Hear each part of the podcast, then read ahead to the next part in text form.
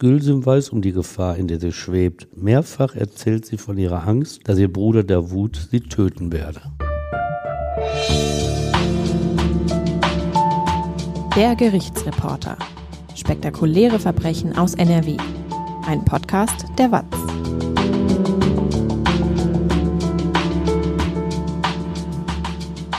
Hallo und willkommen zum Podcast. Ich bin Brinja Bormann und bei mir ist Stefan Wette. Hallo Stefan. Hallo Brinja. Du erzählst uns heute vom sogenannten Ehrenmord von Rees.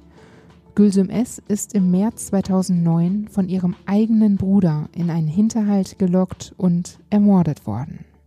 Die ganze Geschichte, die hört ihr jetzt. Stefan, woher kommt der Begriff Ehrenmord eigentlich?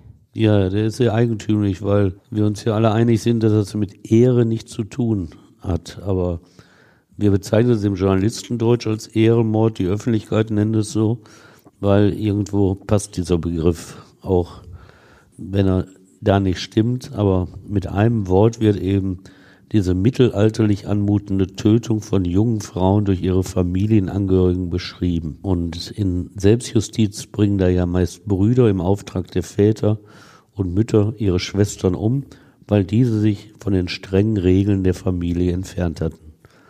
Vordergründig geht es um die Ablehnung westlicher Lebensformen. Tatsächlich schützen diese Familien ihre Geschlossenheit, ihre patriarchalische Struktur und verbieten Abtrünnigen, die ein freies Leben wählen, den Ungehorsam. Wir kennen das aus kriminellen Clans, italienische Mafia, kolumbianische Drogenkartelle, chinesische Triaden. Überall in der Welt ist es der Verräter, der ausgelöscht wird.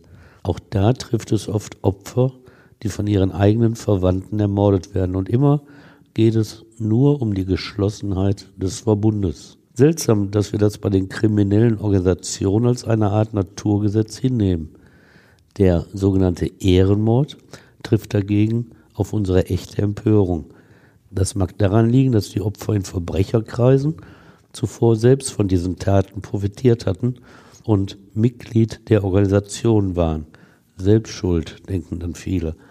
Anders bei den Ehrenmorden, denn da ist das sogenannte Verschulden der Frauen lediglich, dass sie so leben, wie wir selbst es in unseren westlichen Staaten praktizieren.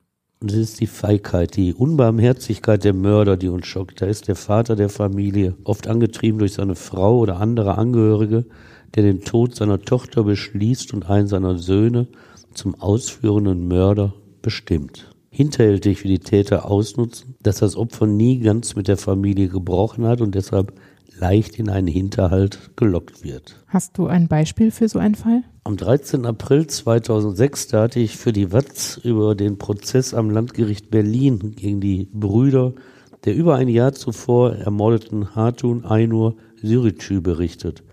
Die 23 Jahre alte Kurdin hatte ein selbstständiges Leben geführt – sich aus der Zwangsehe befreit. Schließlich hatte ihr Bruder sie erschossen. Schockiert hatte mich damals im ehrwürdigen Gerichtsgebäude von Moabit, dass die Familie als Nebenkläger agierte und in dieser Rolle das eigentlich zur Unterstützung der Opfer eingerichtete Instrument der Nebenklage missbrauchte. Immer wieder stellte sie in der Hauptverhandlung Anträge zugunsten der angeklagten Brüder, wollte ihre Entlastung erreichen. Scham, Entsetzen über die Tat war der Familie fremd. Keine Trauer gab es für Hart und Ainur Syricü. Was meinst du, woran liegt das? Ja, mir ist damals bewusst geworden, dass diese Familien zutiefst überzeugt sind von der Richtigkeit ihrer Tat. In einem Kommentar für die Watz hatte ich die türkische Community aufgerufen, diese Taten als verachtenswert einzustufen die Mörder zu ächten. Mittlerweile weiß ich, dass solche Taten nicht den Türken anzulasten sind, sondern meistens einem extrem kleinen Teil der Kurden und dass diese Familien mit Kritik, mit Appellen nicht zu erreichen sind. Es sind geschlossene Gemeinschaften, deren Wertvorstellungen seit Hunderten von Jahren unverändert geblieben sind. Der Großteil der Türken und Kurden fühlt sich für diese gar nicht verantwortlich. Im Urteil, das die Ermordung der Gülsum S. aus Rees ahndete, wies das Landgericht Kleve ausdrücklich darauf hin, dass sogenannte Ehrenmorde auch in der Türkei besonders hart bestraft werden. Die Täter wissen das. Deshalb töten sie auch in ihrer Heimat heimlich. Kennt ihr schon unsere True Crime Seite Akte NRW? Hier gibt es spannende Berichte zu Kriminalfällen aus der Region, wie der Geiselnahme von Gladbeck 1988. Und natürlich erfahrt ihr auch, was aktuell in NRW und den Gerichten passiert. Außerdem findet ihr auf Akte NRW Sonderfolgen unseres Podcasts, zum Beispiel über die Entführung des Babys von Flugpionier Charles Lindbergh. Schaut gerne mal vorbei auf watz.de slash akte-nrw. Den Link findet ihr auch in den Show Notes. Jetzt geht es weiter mit dem Fall. Beginnen wir mal am Anfang der Geschichte. Wer ist Gülsüm S.? Ja, es sind im Grunde drei Hauptpersonen, die diese Geschichte prägen. Und an erster Stelle steht Gülsüm S., das Opfer des Mordes. 20 Jahre alt war sie, als ihr Drillingsbruder Davut S. sie auf einem Waldweg bei Rees erst drosselte und dann ihr Gesicht mit Holzknüppeln bis zur Unkenntlichkeit zerschlug. In den Jahren zuvor hatte Gülsüm S. sich mehrfach von ihrer Familie getrennt, in Frauenhäusern gewohnt und bei ihrem Freund in Mülheim an der Ruhr. Doch sie löste sich nicht endgültig von ihrer Familie, hing an ihr. Das allein war ihr Fehler, ein tödlicher Fehler. Den entscheidenden Part spielte Davut S. als Gülsüms Drillingsbruder natürlich ebenfalls 20 Jahre alt.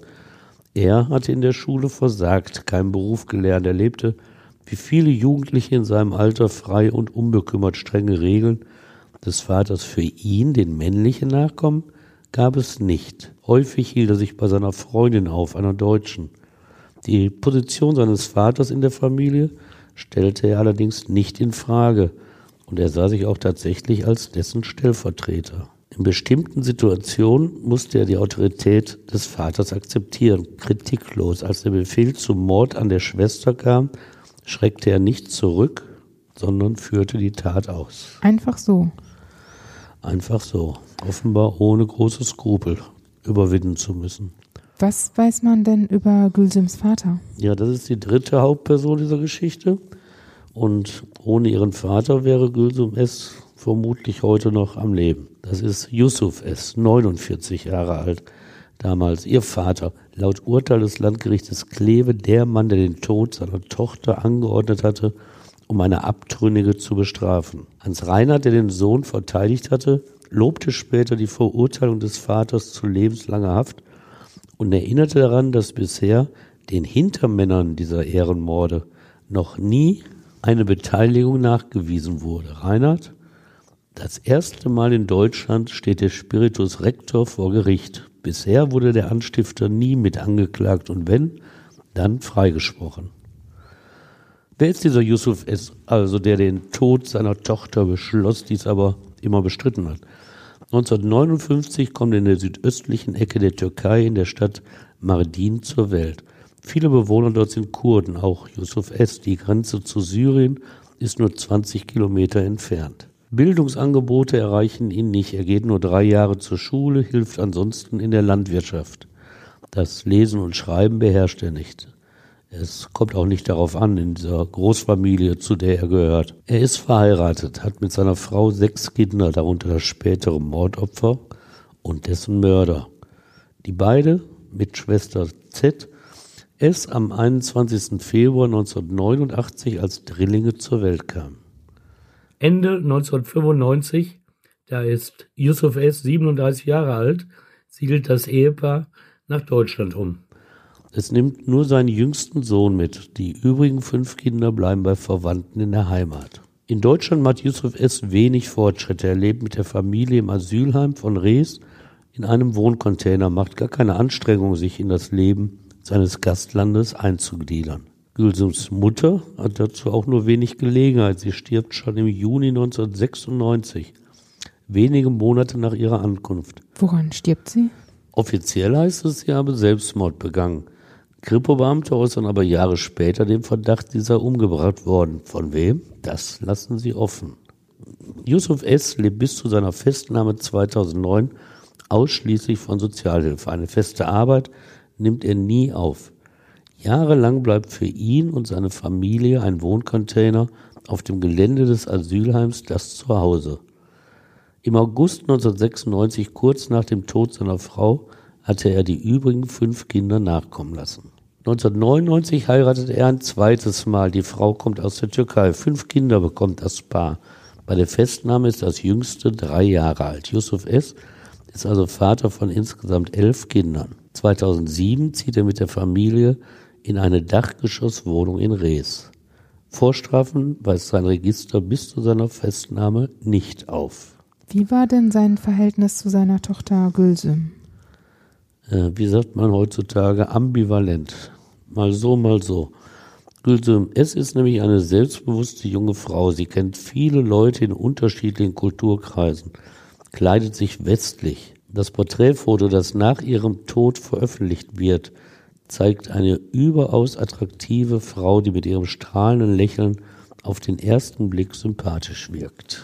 Sie begehrt früh gegen den Vater auf, der ihre westliche Kleidung und Kontaktfreudigkeit mehrfach rügt. Er lässt durch seinen Sohn Davut und eine seiner Töchter oft überprüfen, ob Gülsüm wirklich Freundinnen besucht.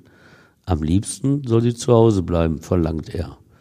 Mit Worten begnügt er sich nicht, wenn er einen Regelverstoß feststellt. Dann schlägt er zu, verletzt Gülsüm. 2007 glaubt er eine Lösung gefunden zu haben. Er fliegt mit Gülsüm und einer ihrer älteren Schwestern in die Türkei. Sie machen dort Urlaub, verspricht er ihnen. Nichts ahnend setzen sie sich in den Flieger. Im Heimatort angekommen wird vor allem Gülsum schnell klar, dass sie zwangsverheiratet werden sollen. Die Verwandtschaft hat bereits zwei junge Männer für die beiden Schwestern auserwählt. Wie reagieren die darauf? Für Gülsums ältere Schwester ist das kein Problem. Sie ist sogar einverstanden. Gülsüm dagegen wehrt sich. Das hilft ihr nicht. Gegen ihren Willen wird die Ehe nach islamischem Recht geschlossen und im amtlichen Register eingetragen. Nur vollzogen wird sie nicht, erzählt Gülsum später in Deutschland. Ihren Ehemann nimmt sie auch nicht mit nach Rees. Was sagt Ihre Familie dann dazu? Ihr Bruder Davut, der verurteilt ihr Verhalten offiziell. Tatsächlich ist es ihm ziemlich egal, was seine Schwester so macht. Ihm geht es mehr ums eigene Leben, auch wenn er nicht immer von Vernunft geleitet war. In der Hauptschule hatte er zwar die Abschlussklasse 10a erreicht, dann aber oft geschwänzt. Die Konsequenz, die Schule warf ihn heraus. Ein Jahr lang jobbte er. Dann meldete er sich arbeitslos. Zusätzlich verdiente er als Pizzabote 150 Euro im Monat. Seit 2007 hat er eine eigene Wohnung. Zunächst blieb er im Asylheim wohnen, als seine Familie 2007 die Wohncontainer verließ. 2008 zog auch er in eine richtige Wohnung in Rees. Das war ganz praktisch, weil er seit 2006 eine deutsche Freundin hatte, mit der er wie selbstverständlich sexuell verkehrte. Strenge Regeln gelten eben nicht für alle. 2008 lernt Gülsüm S. ihren späteren Freund Altin P. kennen. Der junge Mann hat albanische Wurzeln und ist Muslim. Eigentlich dürfte Vater Yusuf gegen ihn nichts einzuwenden haben. Religiöse Gründe gibt es zumindest nicht, aber da hatte das Pärchen den Vater falsch eingeschätzt. Ihm geht es nicht um Allah, um Religion. Ihm geht es um die Geschlossenheit seiner Familie. Ein Albaner hat da nichts zu suchen. Das zeigt er deutlich. Immer häufiger und heftiger schlägt Yusuf S. auf seine Tochter Gülsum ein, wenn ihm an ihrem Verhalten etwas nicht passt. Erträgt sie das einfach oder wehrt sie sich? Ja, Gülsüm ist mittlerweile 18 Jahre alt und sie beugt sich diesem Haustyrann keineswegs. Sie setzt sich ab, verlässt die Familie, mal wohnt sie bei einer Freundin, mal rettet sie sich an Frauenhaus. Yusuf S. lässt sich das nicht gefallen, sucht nach ihr. Besonders dreist, am 3. Mai 2008 geht er sogar zur Polizei und meldet Gülsüm als vermisst. Das war zu diesem Zeitpunkt gar nicht nötig, denn das ist das Ambivalente, was ich vorhin genannt habe. Gülsüm S. hängt an ihrer Familie, sogar an ihrem Vater und sie kehrt nach kurzer Zeit wieder zurück. Um den Vater zu besänftigen, lässt sie sich von ihrer Frauenärztin die längst verloren gegangene Jungfräulichkeit bescheinigen. Die Ärztin erweist ihr den Gefallen, auch ohne körperliche Untersuchung. Das blaue Auge in Gülsums Gesicht hat ihr klargemacht, wie wichtig diese Bescheinigung für die Patientin ist. Doch es geht nicht lange gut, die Gewalt nimmt weiter zu. Der Vater schlägt nicht nur, er beschimpft sie auch als Hure. Wieder flüchtet Gülsum erst in ein Frauenhaus, dann zieht sie zu ihrem Freund in Mülheim an der Ruhr. Trennt sie sich jetzt von ihrer Familie oder kommt sie wieder zurück? Es scheint so, dass sie nun ernst macht mit ihrer Trennung von der Familie. Sie nimmt nämlich plötzlich Angebote an, die ihr gemacht werden von staatlichen Stellen, nachdem sie im Rathaus von Mülheim Sozialleistungen beantragt hatte. Jetzt kommt sie in die Berufsbildungswerkstatt, wo junge Arbeitslose fit gemacht werden für die richtige Arbeit. Sie versteht sich gut mit den Fachkräften dort. Sie führt Gespräche mit Sozialpädagogen, die schnell merken, dass die familiäre Situation Ursache für Gülsums Probleme sind. Sie bekommt Kontakt zur Frauenhilfsorganisation Solvodi in Duisburg, wird in der Traumaambulanz in Essen vorgestellt. Gülsum S. ist nicht allein. Problemlos fängt die Stadt Mülheim eine Auskunftssperre, damit ihre Familie den neuen Wohnort nicht ermitteln kann. Eine türkische Rechtsanwältin kümmert sich um die Scheidung der Zwangsehe in der Türkei. Aber das ist nicht nötig. Ihr Ehemann selbst hat das Verfahren bereits in der Türkei eingeleitet. Im Dezember 2008 ist die Ehe dann auch Geschichte. Drei Monate hat Gülsum zu diesem Zeitpunkt noch zu leben. Die beste Auskunftssperre nutzt nichts, wenn die dadurch zu schützende Person selbst ihren Aufenthaltsort preisgibt. Macht sie das? Ja, das passiert leider häufig und auch Gülsum war da nicht besser. Tatsächlich kommt ihre Drillingsschwester nach Mülheim. Der nennt sie die Adresse und sie bittet die Gülsum, sie aufzunehmen. Denn auch die Drillingsschwester hat Angst vor dem Vater, vor den Brüdern, vor dem allgegenwärtigen Druck. Aber die Schwester hält es nicht lange aus in Mülheim. Sie redet auf Gülsum ein, mit ihr nach Rees zurückzukehren. So schlimm sei es zu Hause nicht. Sie muss nicht viel Überredungskunst aufbringen. Gülsum hat schon lange den Wunsch, ihre Familie wiederzusehen. Wie gut das Netzwerk Familie funktioniert, ist allein daran zu erkennen, dass Vater Yusuf und Bruder Davud die Schwestern im Mülheim abholen. Die künftigen Mörder als freundliche Fahrer. Wenn sie das gewusst hätte. Ja, aber hätte sie es nicht auch ahnen können, denkt man sich so, ne? Hm. Aber ich kenne das aus so vielen Fällen. Das hängt doch nicht mit der Nationalität oder Bildungsstand zusammen, sondern die Leute hoffen immer, dass es wieder gut wird und begeben sich dann wieder in die Höhle des Löwen. Ja, diese Familie die hat nicht nur feste Regeln, sie redet auch ausführlich über viele Dinge. Als Gülsum im Dezember 2008 feststellt, dass sie ein Kind erwartet, ist das schnell ein Thema in der Familie. Nichts wäre leichter gewesen, als die Schwangerschaft vor der Familie geheim zu halten. Vor allem ja, wenn man 70 Kilometer entfernt von der lieben Verwandtschaft in Mülheim lebt. Vor allem, wenn ihr Freund Altin ihr ja Rückhalt vor sich hat, weil er das Kind haben will. Aber Gülsim folgt ihrem verhängnisvollen Familiensinn und kehrt im Januar 2009 zurück nach Rees. Dort zieht sie zu ihren Drillingsgeschwistern Davut und Z, bildet mit ihnen eine Wohngemeinschaft. Regelmäßig hält sie sich aber auch in Mülheim bei ihrem Freund auf. Sie führt das Leben einer Frau, die orientierungslos ist, nicht weiß, wo sie leben soll, Freund Altin, so berichten Bekannte, wirkt jedenfalls unglücklich und verzweifelt, weil er nicht weiß, welche Zukunft seine Liebe zu Gülsum hat. Möchte sie denn eigentlich das Kind bekommen? Ja, sie bespricht das. Sie bespricht die Schwangerschaft mit ihren älteren Schwestern. Den Frauen ist klar, dass diese uneheliche Schwangerschaft eine Schande für die Familie sein wird. Deutlicher kann sie nämlich nicht zeigen, dass das Familienoberhaupt sie eben nicht im Griff hat. Und so beschließen sie die Abtreibung des Ungeborenen und an dieser Entwicklung völlig schuldlosen Kindes in Holland. Eine Schwester begleitet sie dorthin am 29. Januar 2009. Es geht zu einer Klinik in Amsterdam, wo das Kind abgetrieben wird. Die Schwester streckt Gülsum das Geld für den Eingriff vor denn Gülsüm hat ja keins. Sie reden weiter. Vater Yusuf S. weiß auch schon von Schwangerschaft und Abtreibung. Explodieren müsste er wie wild auf Gülsüm einschlagen, doch Yusuf zeigt sich in einem Gespräch mit Gülsüm und ihren Schwestern überaus ruhig, fast verständnisvoll. Die Schwestern erzählen später, sie seien von seinem Verhalten völlig überrascht worden. Warum reagierte er denn so gelassen? Vielleicht lohnte sich für ihn die Aufregung zu diesem Zeitpunkt ja nicht mehr.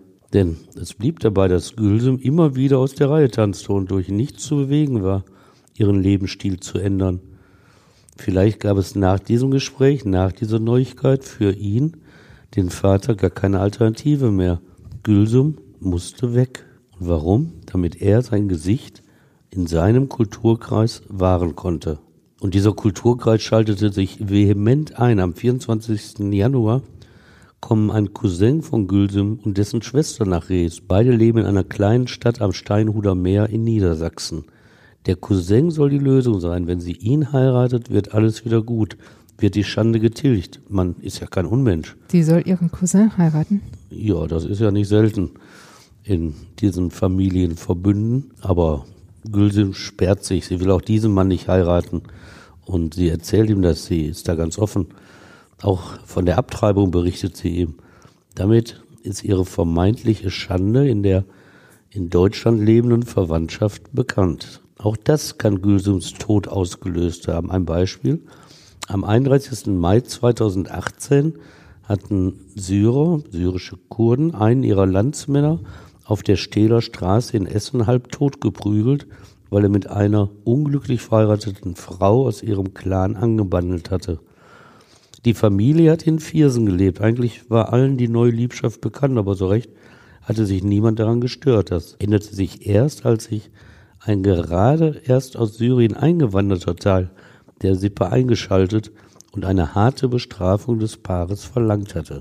Vielleicht gewann der Konflikt, dieser für Gülsum tödliche Streit über ihr Leben, auch nur deshalb Schärfe, weil ihr Lebenswandel außerhalb des engen Familienkreises bekannt geworden war – Plötzlich schien es nicht mehr möglich, das Gesicht zu wahren. Die Strafkammer in Kleve hatte sich beraten lassen von einem Völkerpsychologen, der das Verhalten bestimmter Kulturkreise erforscht hat. Dieser Wissenschaftler, Ilhan Kisilan, stammt aus dem türkischen Kurdengebieten und kennt die Heimat von Vater und Sohn S, die kurdische Region um die Stadt Mardin. Und was erzählt er? Ja, der offenbarte der Kammer sein Wissen und erzählte, dass diese Gegend im Grenzgebiet zu Syrien noch sehr stark geprägt sei von patriarchalischen und religiösen Strukturen. Die Rechtseinheit, also die Geschlossenheit der Familie, werde über den Begriff der Ehre konstruiert.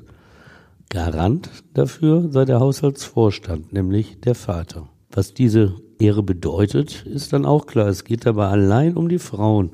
Ihre Keuschheit vor der Ehe, ihre Treue verletzt ein weibliches Familienmitglied diesen Ehrbegriff ist vor allem der Vater, aber auch alle anderen männlichen Familienmitglieder verpflichtet, dagegen vorzugehen. Unterlässt er das, schließt die Gemeinschaft ihn als ehrlos aus.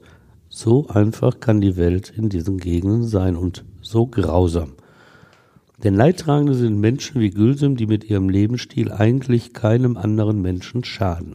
Wie bei jeder Regel gibt es auch bei dieser eine Ausnahme, wenn der Regelverstoß, so erzählt er, Völkerpsychologe, wenn der Regelverstoß nicht bekannt wird außerhalb der Familie, dann braucht niemand einzugreifen.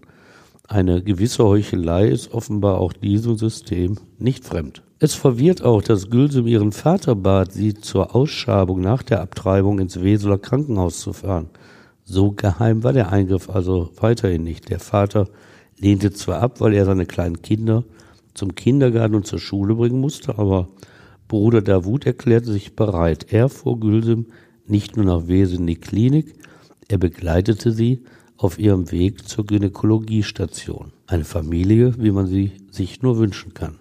Nach der Behandlung holte Freund Altin sie ab. Gemeinsam verbrachten sie das Wochenende in seiner Wohnung in Mühlheim an der Ruhr. Der Termin zur Ausschabung in Wesel war Freitag, der 27. Februar 2009. Drei Tage hatte Gülsum noch zu leben als sie ihre Mörder um Hilfe bat. War ihr Tod da schon geplant? Da gehe ich mal schwer von aus. Allerdings, wann genau Vater Yusuf und Bruder Davut den Tod von Gülsüm beschlossen haben, das ist bis heute nicht bekannt. Es ist aber eindeutig, dass die beiden nicht spontan gehandelt, sondern nach einem Plan gemordet haben. Morgens hält Gülsüm sich noch im Ruhrgebiet in Mülheim auf. Wenn sie dort ist, nutzt sie für ihr Handy eine andere SIM-Karte als sonst. Damit entgeht sie Anrufen ihrer Familie, der diese Nummer unbekannt ist. Gülsüm weiß um die Gefahr, in der sie schwebt. Mehrfach erzählt sie von ihrer Angst, dass ihr Bruder Davut sie töten werde. Also hat sie schon was geahnt. Ja, geahnt hat sie und Kontakt hält sie trotzdem. Am Mittag des 2. März 2009 bringt ihr Freund Altin sie zum Bahnhof. Um 12 Uhr fährt der Zug nach Rees ein, wo sie gegen 13.45 Uhr eintreffen wird. Mittlerweile hat sie die SIM-Karte getauscht und verabredet mit ihrem Bruder, dass sie abgeholt wird. Denn ihr Fahrrad, mit dem sie sonst vom Bahnhof aus nach Hause fährt, ist ihr gestohlen worden. Vater, Bruder und die Drillingsschwester Z stehen pünktlich bereit. Gemeinsam fahren sie zur Wohnung der drei Geschwister. Danach trennen sich ihre Wege zunächst. Gülsum weiß zu diesem Zeitpunkt nicht, dass Vater und Bruder ihren Tod beschlossen haben. Das Landgericht Klewis von diesem Plan überzeugt, weil die beiden an diesem Tag ständig in telefonischem Kontakt stehen. Weit häufiger als sonst sprechen Vater und Sohn miteinander. Ohne es zweifelsfrei belegen zu können, ist die Strafkammer auch der Ansicht, dass die Verwandtschaft in die Tatplanung einbezogen ist, vielleicht auch darauf drängt, die vermeintlich ehrlose und ungehorsame Gülsum zu töten. Das ist laut Urteil, Zitat, nicht sicher festzustellen, für die Kammer aber durchaus naheliegend. Gülsüm, so die Überzeugung des Gerichtes, hat aus Sicht der Sippe, Zitat, die Ehre und das Ansehen der gesamten Familie, insbesondere des Vaters als Familienvorstand, beeinträchtigt. Das ist das Motiv des Mordes und ausführen soll diesen Mord Davut als ältester Sohn. Kann er das so einfach? Ja, so einfach fällt es tatsächlich kaum einem Menschen, einen anderen zu töten. Noch schwieriger wird es sein, wenn das Opfer die eigene Drillingsschwester ist. Davut S. glaubt tatsächlich die Tat nicht ausführen zu können. Er fühlt sich zu schwach, aber in diesem ganzen Regelwerk ist kein Platz für Schwäche. Versagt der Wut wird er selbst schreckliche Konsequenzen zu spüren bekommen, fürchtet er. Denn auch er wäre dann ungehorsam gegen den Vater gewesen. So sucht er Hilfe, psychische Unterstützung, stellt das Gericht fest. Er bittet Miro M., ihn zu begleiten. Der 37-Jährige aus Aserbaidschan ist 2007 im Asylheim von Rees angekommen. Daher kennen die beiden sich. Sie sind gut befreundet. Und macht er mit? Ja, sein Motiv ist nie bekannt geworden, warum er damit gemacht hat. Er selbst hat die Tat stets bestritten und deshalb nie Auskunft über seine Beweggründe gegeben. Ein verlorener Jackenknopf am Tatort belegt aber objektiv seine Anwesenheit am Tatort. Was haben Sie dann vor? Das ist wie eine Mordmaschinerie, die anläuft. Ein Rad greift in das andere. Zunächst muss nämlich Vater Yusuf die Drillingsschwester Z unter einem Vorwand aus der Wohnung locken, damit der Wut freie Bahn hat. Er ruft die Tochter an und sagt, eine Lampe in seiner Wohnung brenne nicht mehr, sie solle ihm doch bitte schnell eine neue Glühbirne besorgen und vorbeibringen. Nachher ermittelt die Kripo, dass es diese kaputte Lampe gar nicht gegeben hat. Die Luft ist jetzt rein, die Drillingsschwester weg. Davut S. fährt zur Wohnung und erzählt Gülsüm, sein Freund Miro habe das gestohlene Fahrrad gefunden. Sie solle bitte mitkommen und es identifizieren. Arglos steigt sie in Davuts BMW. Zunächst fahren sie zum Asylheim. Miro steigt zu. Unbemerkt von Gülsüm hat er ein Stück Wäscheleine dabei, um das Davut ihn gebeten hat. Zu dritt fahren sie anderthalb Kilometer zu einem Feldweg, den Pappeln und Kopfweiden säumen, eine Idylle, typisch für den Niederrhein. Hier irgendwo soll das Fahrrad liegen. Gülsum knipst eine Taschenlampe an. Es ist 20.40 Uhr an diesem 2. März. Es ist dunkel. Gülsum bekommt nicht mit, dass Miro M. seinem Freund Davut die Wäscheleine in die Hand drückt. Sie bekommt nicht mit, wie ihr Bruder, der fast zeitgleich mit ihr 1989 zur Welt kam, von hinten an sie herantritt. Er wirft ihr die Wäscheleine über den Kopf, zieht danach die Leine zu. Gülsum hat keine Chance. Die 1,59 Meter große Frau kann sich nicht wehren gegen den körperlich überlegenen Mörder. Ihr Bruder zieht lange an der Leine. Das Erdrosseln ist keine Angelegenheit von Sekunden. Dann hängt sie schlaff in der Schlinge. Tot ist sie noch nicht, sie hat aber das Bewusstsein verloren. Da Wut es fühlt ihren Puls und weiß eben genau, dass sie nicht tot ist. Seine Mission ist dadurch noch nicht beendet. Er dreht sie auf den Rücken und nimmt einen dicken Holzknüppel in die Hand. Mehrere davon liegen am Wegesrand. Möglicherweise haben Miro und Davut sie dort frühzeitig deponiert. Dann schlägt er zu mit dem Knüppel Immer wieder und immer aufs Gesicht seiner Schwester. Wenn ein Ast zerbricht, nimmt er den nächsten. Mindestens zehnmal schlägt er zu. Sticht mit den Ästen auch mehrfach ins Gesicht seiner Schwester, als wolle er ihre Schönheit vernichten. Im Urteil heißt es später, durch diese Schläge wurde ihr Gesicht bis zur Unkenntlichkeit zerstört, was der Angeklagte auch bezweckt hatte. Ilhan Kieselan, der Völkerpsychologe, hat es in seinem Gutachten als Möglichkeit beschrieben, dass durch die Zerstörung des Gesichtes die Wiederherstellung der Ehre der Familie verwirklicht werden sollte. Das Gericht verneinte Wut oder Blutrausch als Motiv für die gezielten Schläge. Im Urteil heißt es dazu, die Kammer ist sicher, dass hier ein junges, schönes, ein modernes und offenes Gesicht zerstört werden sollte. Der Rechtsmediziner notierte, dass Zitat, der gesamte Gesichtsschädel nahezu vollständig zerstört und zertrümmert worden ist. Irgendwann lässt Davut ab von Gülsum. Sie ist tot. Seine Ehre, die Ehre seines Vaters und die seiner Familie, all das ist wiederhergestellt. Glaubt er das wirklich? Gibt es etwas Ehrloseres als diese feige Tat? Danach ziehen Davut und Miro den Leichnam etwas abseits bedecken ihn ein wenig mit Laub, dann gehen sie. Was machen sie nach der Tat? Was man als Mörder so macht, sie beginnen damit, ihre Spuren zu verwischen. Davut S. wechselt die Kleidung, lässt seine blutverschmierten Sachen verschwinden.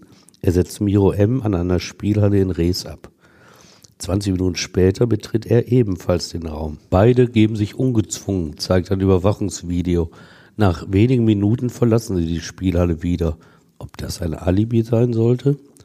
Zu Hause in der Wohnung trifft Davut auf Schwester Z, der er von der Tat berichten möchte, ohne sich selbst zu enttarnen. Es muss einfach raus aus ihm, was gerade geschehen ist. Aber er kann ja die Tat nicht gestehen. Da erzählt er ihr von dem Film Zeit der Wölfe. Es ist seine Geschichte, denn darin ermordet ein Bruder seine Schwester. Wie reagiert sie darauf? Ja, sie hat das ja nicht so eingeordnet sondern das einfach so hingenommen als Horrorfilm. Sie wusste ja eben nicht, was ist. Hätte sie es geahnt, wäre die Reaktion ganz anders ausgefallen, wie wir später sehen werden. Ja, das ist, wie Davut die Zeit verbracht hat. Und was ist mit Güldum? Zwei Tage lang bleibt ihr Leichnam unentdeckt. Er liegt unter einer dünnen Laubschicht im Gebüsch an einem Feldweg, schutzlos, der Natur, den Tieren ausgesetzt. Das ist ehrlos. Am Nachmittag des Mittwochs geht ein Landwirt dort mit seinem Jagdhund spazieren. Der Hund nimmt Witterung auf, verschwindet im Gebüsch. Sein Härchen folgt ihm und findet die Leiche. Das Gesicht der toten Frau ist zerstört. Die Polizei entdeckt aber in ihrer Tasche den Ausweis der Toten, die bislang niemand aus der Familie als vermisst gemeldet hat. Beamte überbringen die Todesnachricht der Drillingsschwester Z, die laut schreiend zusammenbricht. Ihr Bruder Davut kommt kurze Zeit später hinzu. Die Polizisten vermerken, dass der 20-Jährige keine Zeichen der Trauer gezeigt habe. Fällt der Verdacht also schnell auf ihn? Ja, erstmal auf die gesamte Familie. Die Familie S, die ist in Rees ja auch bekannt. Zwar im Positiven sogar. 2006 hatten Mitschüler der Rheinschule sich erfolgreich für eine ältere Schwester Gülsums eingesetzt, als dieser die Abschiebung in die Türkei drohte. Viele haben die Lebensumstände dieser Familie in all den Jahren mitbekommen, auch das strenge Regiment des Vaters, der seinen Töchtern keine Freiheiten erlaubt. Äh, das ließ sich ja auch nicht geheim halten. In der 20.000 Einwohner großen Stadt kursiert jetzt sofort die Geschichte, Gülsum sei von ihrer eigenen Familie umgebracht worden. Von einem Ehrenmord sprechen die Leute. Und schnell gerät dann auch Bruder Davut in Verdacht. Mit einer Trauerfeier in der Duisburger Moschee verabschiedet die Familie sich von Gülsum, deren Leichnam anschließend zur Beisetzung in die Türkei geflogen wird. Und wie geht die Polizei denn jetzt eigentlich vor? Wie ermittelt sie? Eigentlich ganz klassisch. Am Anfang der Ermittlung stehen die Vernehmungen der Familienmitglieder an.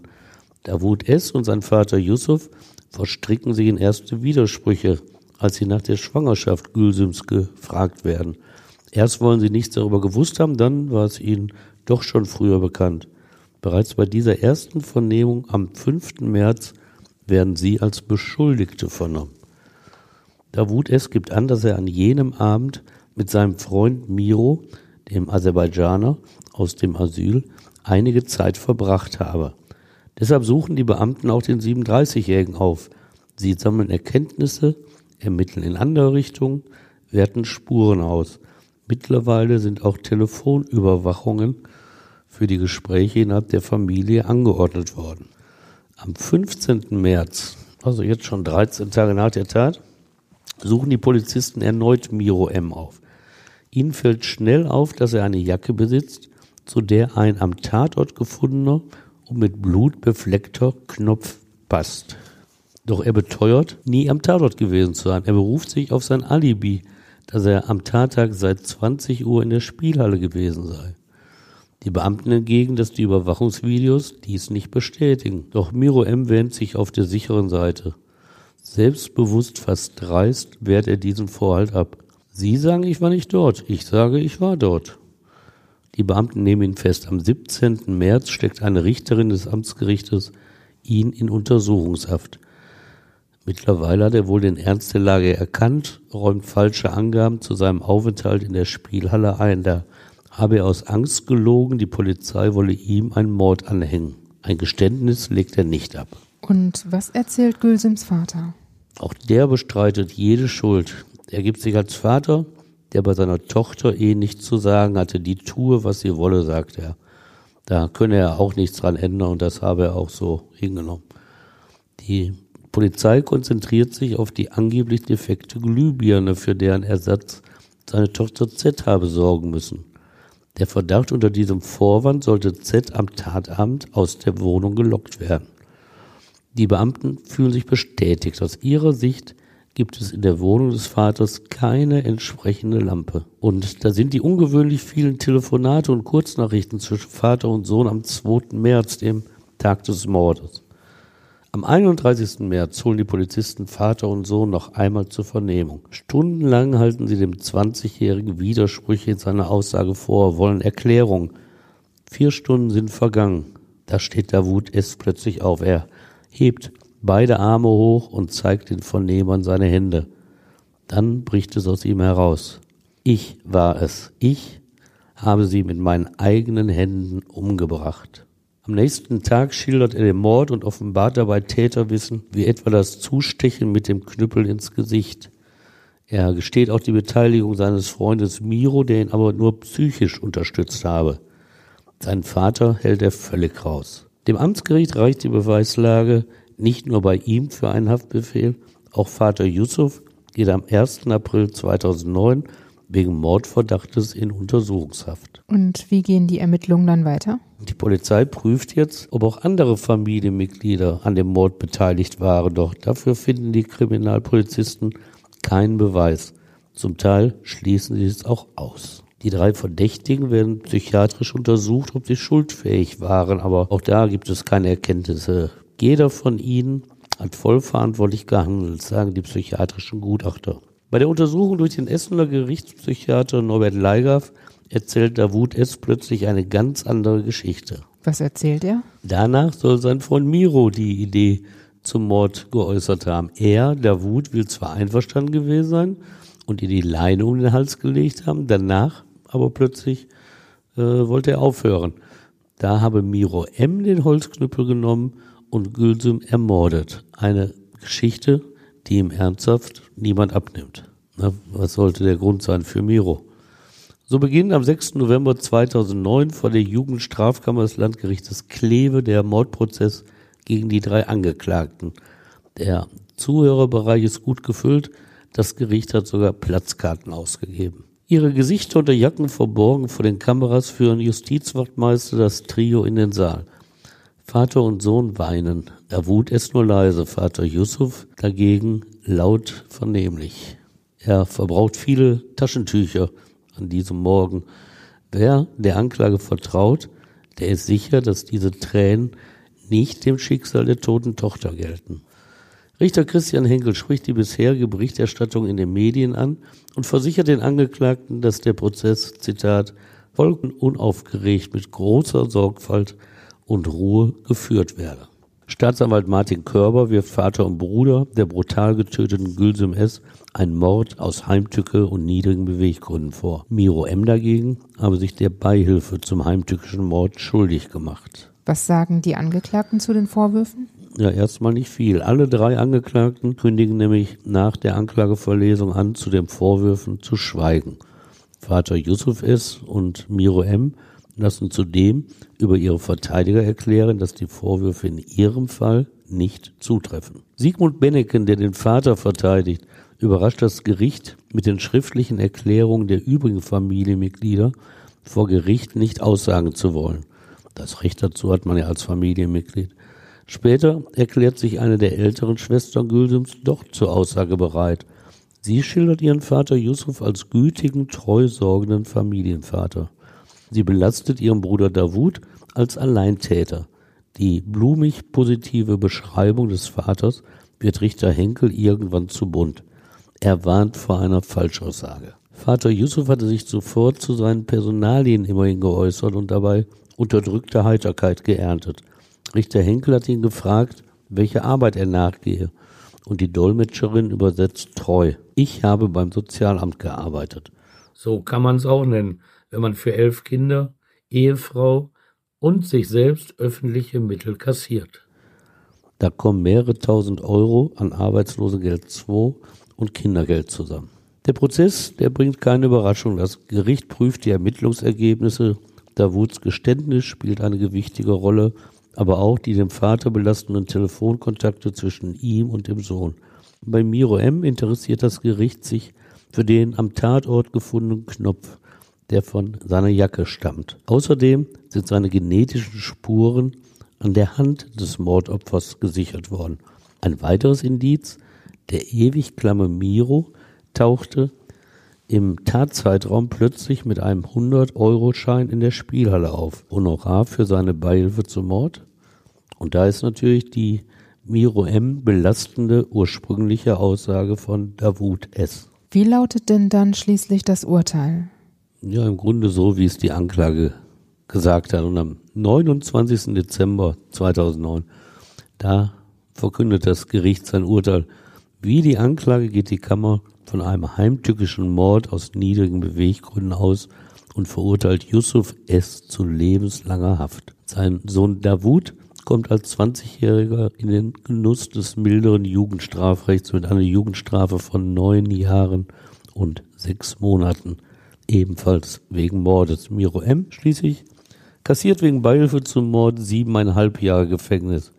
Er richtet sich auf, vor allem in Richtung von Davut S. Dein Leben gehört mir, ruft er. Das Gericht lässt keinen Zweifel am Tatplan. Zitat. Gülsum wurde durch ihren Vater und ihren Bruder ermordet. Vater und Sohn haben diese Tat gemeinsam geplant und arrangiert. Davut hat diese Tat selbst vollzogen unter tatkräftiger Mithilfe des Angeklagten Miro M. Der Richter spricht von einer Mauer des Schweigens, die in der Hauptverhandlung sichtbar geworden sei. Das Gericht habe, Zitat, dreiste Lügen von Zeugen aufgetischt bekommen, die sich der Familie, der Sippe unterordnen. Aber wie in einem Puzzle habe das Gericht die einzelnen Teile zusammengefügt. Rechtsanwalt Hans Reinhardt, der den Sohn Davut verteidigt hat, nennt das Urteil schlüssig begründet. Er glaube, dass seine Kollegen mit einer Revision gegen die Entscheidung keinen Erfolg haben werden. Obwohl Sigmund Benneken, Verteidiger von Vater Yusuf, von einem Fehlurteil spricht, wird Reinhards Prophezeiung bestätigt. Am 15. Juni 2010 bestätigt der Bundesgerichtshof das Klever-Urteil und weist die Revision von Yusuf S. und Miro M. zurück. Damit ist zumindest juristisch der Tod der 20 Jahre alten Gülsum S. gesühnt, einer jungen Frau, deren einzige sogenannte Schuld es war, so zu leben wie Millionen andere. Vielleicht trägt auch dieser Podcast dazu bei, die Erinnerung an Gülsum S. am Leben zu erhalten. Stefan, danke, dass du uns diesen Fall erzählt hast. Ja, es ist ja ein sehr trauriger Fall, aber auch der muss erzählt werden und vielleicht bringt es ja wirklich was. Und auch euch danke fürs Zuhören. Wenn ihr mögt, dann bewertet uns auch gerne bei Apple Podcasts. Wir freuen uns da über euer Feedback, gerne übrigens auch bei Instagram, YouTube oder per Mail. Und wir freuen uns natürlich auch, wenn ihr beim nächsten Mal wieder dabei seid. Bis dann. Bis dann, macht's gut. Tschüss.